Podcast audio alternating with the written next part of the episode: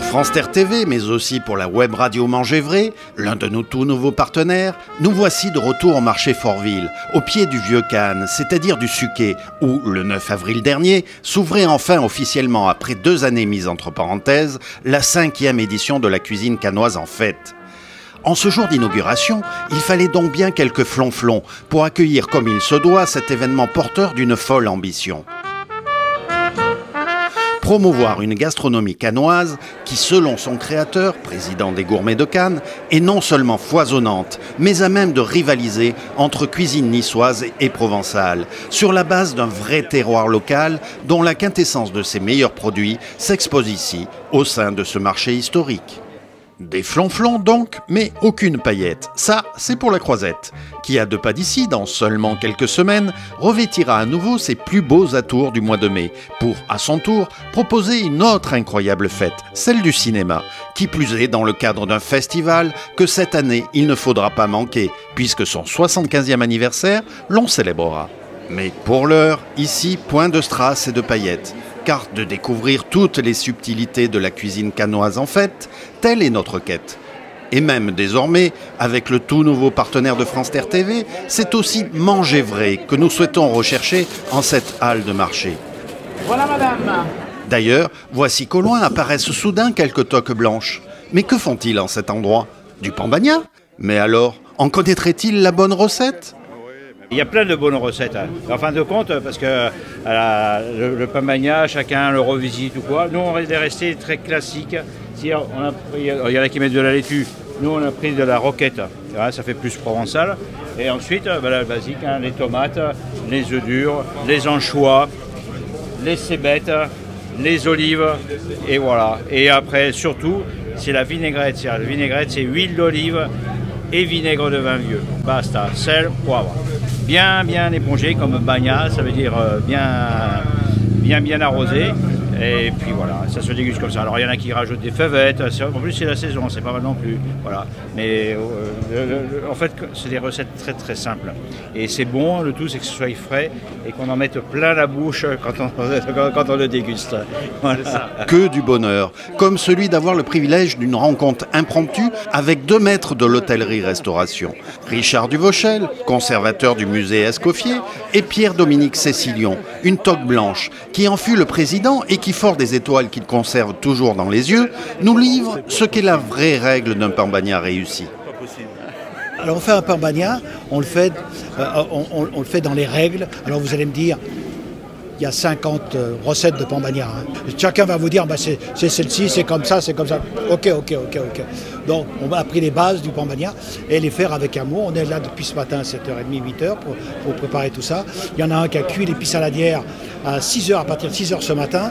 Donc euh, là, on est là jusqu'à, je sais pas, 14h, 15h, je ne sais pas exactement. On appelle ça aujourd'hui la street food. En fait, elle a été inventée ici, la street food. Ah, la street food, oui. Ah, c'est le mot anglais. Autrement, le reste existe depuis toute belle lurette quand même. Hein. Donc je pense que. Euh, mais je, pense que la, street food, n'importe comment, il ne faut pas non plus être contre ces choses-là. Vous savez, j'ai eu un chef qui s'appelait Robuchon. Il a toujours dit il y a deux cuisines, la bonne et la mauvaise. Alors, il faut essayer de faire la meilleure possible. Voilà. pour faire la bonne, c'est quand même la base, c'est les produits, non? Euh, c'est les produits. Puis, alors euh, euh, là, je, je, vais dire un petit peu ce que je pense des produits. Je ne suis pas bio du tout. C'est pas bio ça. Non, non, je ne suis pas bio, c'est pas bio, non, c'est pas bio. Non, je suis beaucoup plus pour la, culture raisonnée, proche et tout ça, plutôt que du bio qui vienne de, du Chili ou d'Espagne ou d'Italie.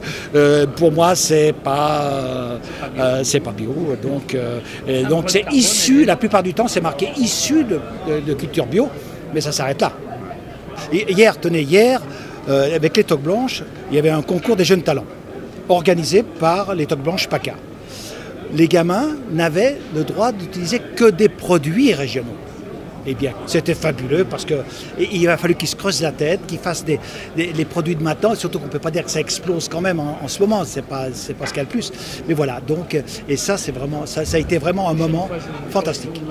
Est-ce que justement, plutôt que le bio, euh, nous sommes partenaires d'ailleurs aujourd'hui d'une web radio qui a un joli titre pour ça. Elle, s'appelle Manger vrai. Est-ce qu'il ne faut pas d'abord manger vrai? Voilà, à manger vrai, ben alors là je suis tout à fait d'accord avec vous. Parce que ça justement, ça c'est vraiment la, chose.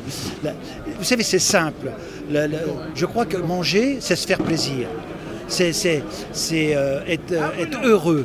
Euh, et puis je pense qu'il y a un mot euh, dans, le bien manger, c'est le mot d'amour c'est la transmission de l'amour. Voilà. Amour et transmission de la passion pour la cuisine sont à n'en pas douter deux des valeurs essentielles qu'Auguste Escoffier, roi des cuisiniers et cuisinier des rois, a su très tôt enseigner à ses premiers disciples, qui, aujourd'hui, et notamment grâce à son musée situé à proximité de Cannes, à Villeneuve-Loubet, continue d'entretenir la flamme de son souvenir et de ses riches enseignements dans le cadre de leur association internationale et de la fondation Auguste Escoffier.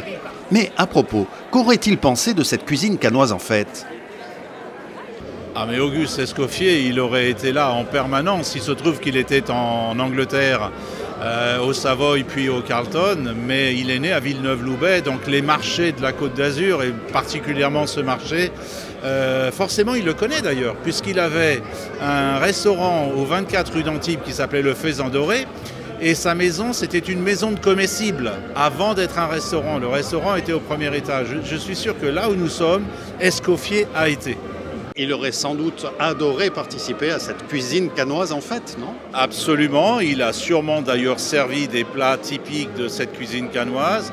Euh, il, s'est sûrement approvisionné ici. Il était un adepte des produits français, par-dessus tout, des, circuits courts, comme on le dit aujourd'hui.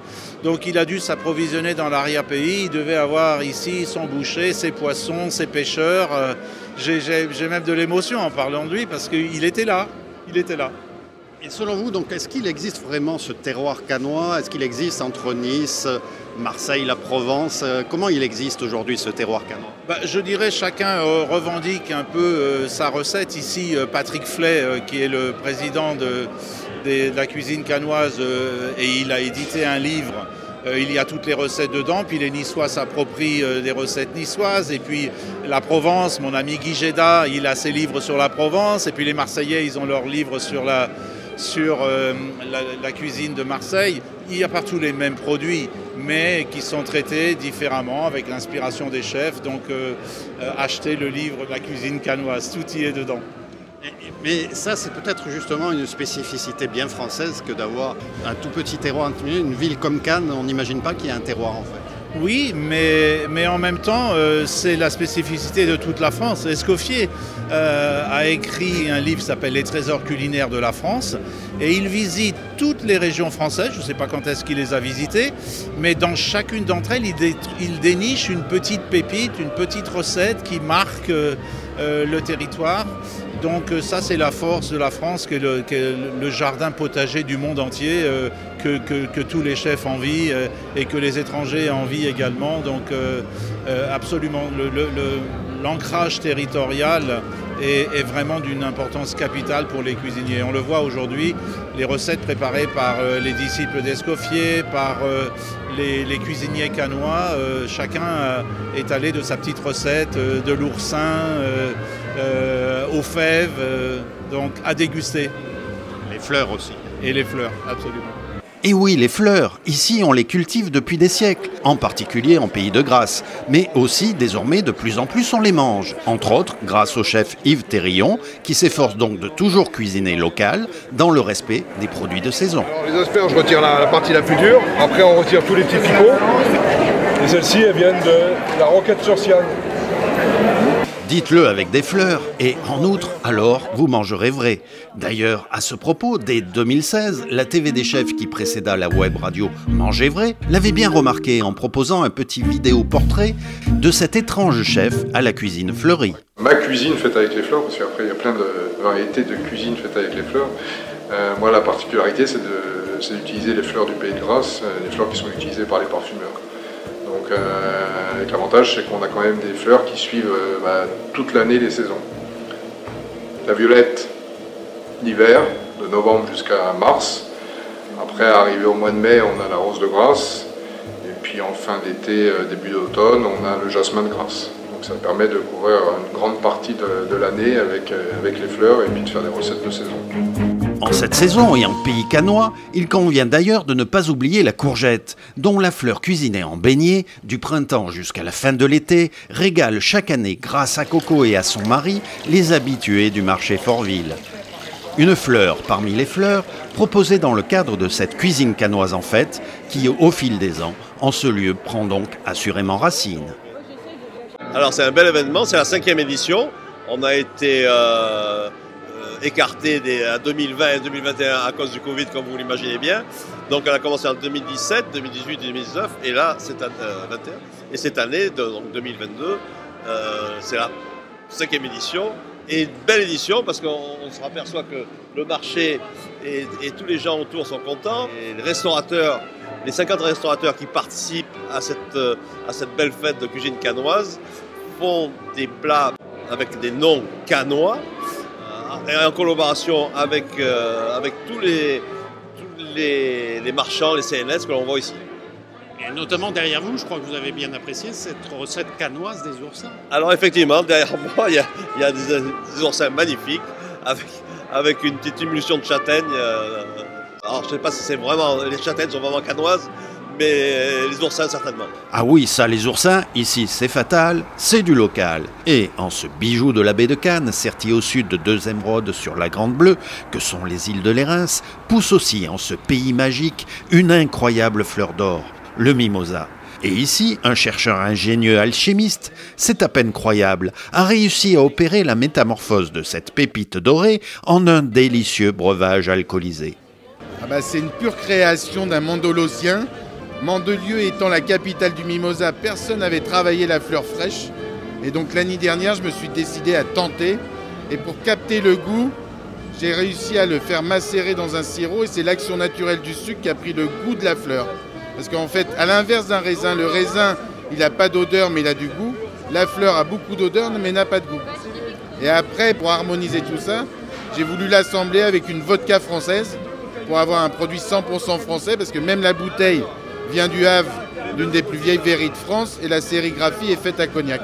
Le mimocello peut se, se, déguster comment Soit comme un digestif, bien frappé, avec de la glace pilée, mais il se marie aussi très bien. Il y avait quelques barman, dont celui du Macandi, qui l'a marié avec du champagne, comme un kir. Et en fait, l'action naturelle de, de, la vodka vient casser un peu l'amertume du champagne, et les, et les bulles font ressortir la fleur. Donc ça se marie aussi très bien en, en apéritif. Et en cuisine Alors en cuisine, il y a plusieurs chefs qui sont par là.